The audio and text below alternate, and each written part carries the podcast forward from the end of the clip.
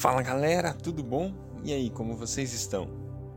Bom, muito bom. Hoje é um dia muito legal. É o 35 dia da nossa leitura bíblica e é o dia que nós estamos então concluindo a nossa quinta semana. Muito bom, muito legal que você está com a gente, muito legal estar fazendo isso com você. Então hoje é o sétimo dia da nossa quinta semana e nós vamos ler Êxodo 19, Êxodo 19 Êxodo 20 e também Marcos capítulo 7. Deus, obrigado por esse dia, obrigado pelo teu amor, graça, bondade, fidelidade, Deus, que o Senhor possa nos surpreender no dia de hoje, Pai. Obrigado por essa conclusão de mais uma semana, mais um tempo, mais uma mais uma conquista, Deus, mais um milestone que a gente conquista aí de mais uma semana realizada de leitura da tua palavra, Senhor. Muito obrigado, nós queremos te honrar, queremos dizer que estamos abertos para ouvir mais da sua palavra, mais da sua voz. Queremos a sua voz no nosso coração, Pai. Em nome de Jesus, Senhor, muito obrigado por esse dia e por esse tempo de leitura da sua palavra. Fala conosco em nome de Jesus. Amém. Glória a Deus, com vocês, Êxodo 19. Êxodo 19 No terceiro mês da saída dos israelitas da terra do Egito, no primeiro dia desse mês, chegaram ao deserto do Sinai. Levantaram campamento de Refidim, foram para o Sinai e acamparam diante do monte. Moisés subiu ao monte para falar com Deus. E o Senhor o chamou e disse: Anuncie o seguinte aos descendentes de Jacó, os filhos de Israel vocês viram que eu fiz aos egípcios e como trouxe vocês a mim, como se estivessem levando vocês sobre asas de águias. Agora, se derem atenção cuidadosa ao que eu digo e cumprirem os termos da minha aliança, vocês serão minha propriedade particular, dentre todas as nações. Embora toda a terra seja minha, vocês serão para mim um reino de sacerdotes, uma nação santa. Digo essas palavras aos israelitas. Moisés convocou então os líderes de Israel e transmitiu a eles tudo o que o Senhor havia dito. O povo respondeu a uma só voz: Vamos fazer tudo o que o Senhor ordenou. E Moisés levou ao Senhor a resposta do povo. O Senhor disse a Moisés: Falarei com você do meio de uma grossa nuvem. O povo ouvirá a minha voz e acreditará sempre em você. Então Moisés relatou ao Senhor o que o povo tinha respondido. E o Senhor disse a Moisés: Tome providência para purificar os israelitas hoje e amanhã, que eles lavem a roupa e fiquem prontos no terceiro dia, porque no terceiro dia o Senhor descerá sobre o monte Sinai, à vista de todo o povo. Marque com cuidado limites para o povo em volta do monte e diga ao povo: Tenham cuidado para não subirem no monte e não pisarem na linha dos limites demarcados. Aqueles que tocar o monte será morto. Ninguém deverá tocar o monte com a mão. Será apedrejado ou morto a flechadas, seja homem, seja animal. Quando a corneta soar com um toque comprido, então o povo poderá subir no monte. Moisés desceu do monte e consagrou o povo. E todos lavaram suas roupas. E disse Moisés ao povo: Preparem-se para o terceiro dia e não tenham relação sexual com suas esposas. Quando amanheceu o terceiro dia, o povo estremeceu com o que viu e ouviu. Houve trovões e relâmpagos, uma grossa nuvem cobriu o monte e ouvia-se um forte ressoar de trombeta. Moisés levou o povo para fora do acampamento para encontrar-se com Deus ao pé do monte. Saía fumaça do monte Sinai, porque o Senhor tinha descido sobre ele no meio de labaredas de fogo. Subia fumaça como de uma fornalha, e todo o monte tremia violentamente. O som da trombeta aumentava cada vez mais. Moisés falava, e Deus respondia por meio de trovões. O Senhor desceu no alto do monte Sinai e mandou Moisés subir até lá. Moisés subiu, e o Senhor disse a Moisés: Desça e avise o povo para não ultrapassar os limites para ver o Senhor. É preciso dar esse aviso para evitar que muitos morram. Mesmo os sacerdotes, que estão acostumados a se apresentarem a mim, devem consagrar-se, senão eu os destruirei. Então Moisés disse ao Senhor: O povo sabe que não pode subir o monte Sinai, porque o Senhor nos advertiu, dizendo: Marque limites ao redor do monte e consagre o povo. O Senhor respondeu: Desça lá e diga aos sacerdotes e ao povo para não ultrapassarem os limites e subam ao Senhor, senão serão mortos. Depois, suba aqui de novo e tragarão com você. Então Moisés foi e disse tudo isso ao povo. Êxodo 20 Deus disse tudo o que se segue. Eu sou o Senhor, seu Deus. Eu tirei você do Egito, onde você foi um povo escravo. Não creia e nem adore outros deuses além de mim. Não faça ídolos.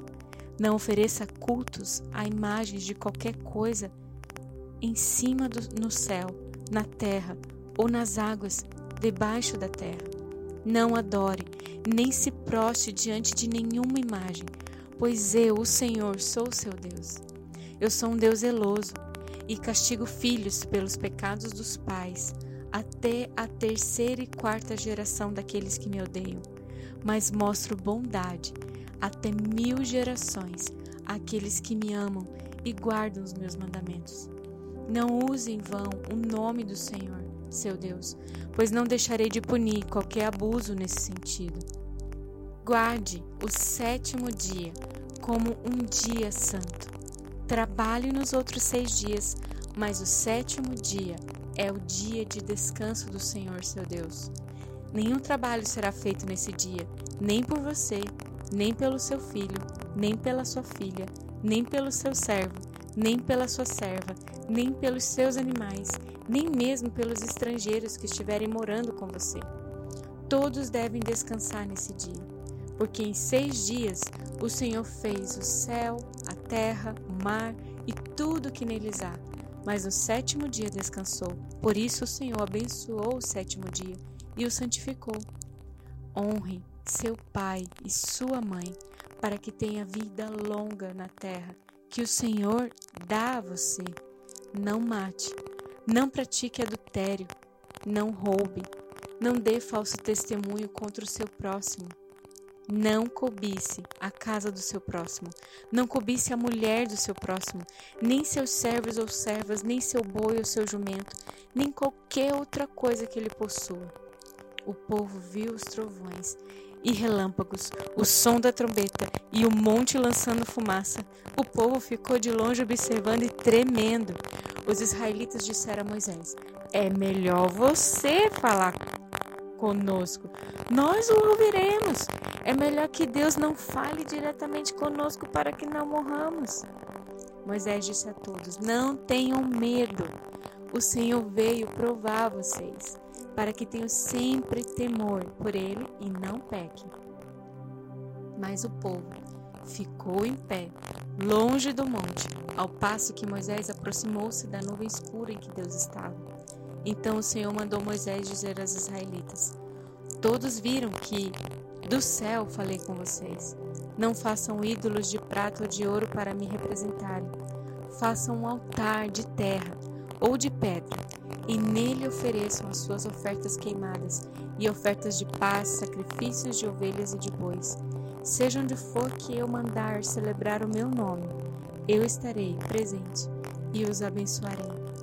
Agora, notem bem: se o altar for de pedras, usem pedras brutas, porque o uso de ferramentas o profanaria. Não subam degraus para o meu altar, para que a sua nudez não seja exposta.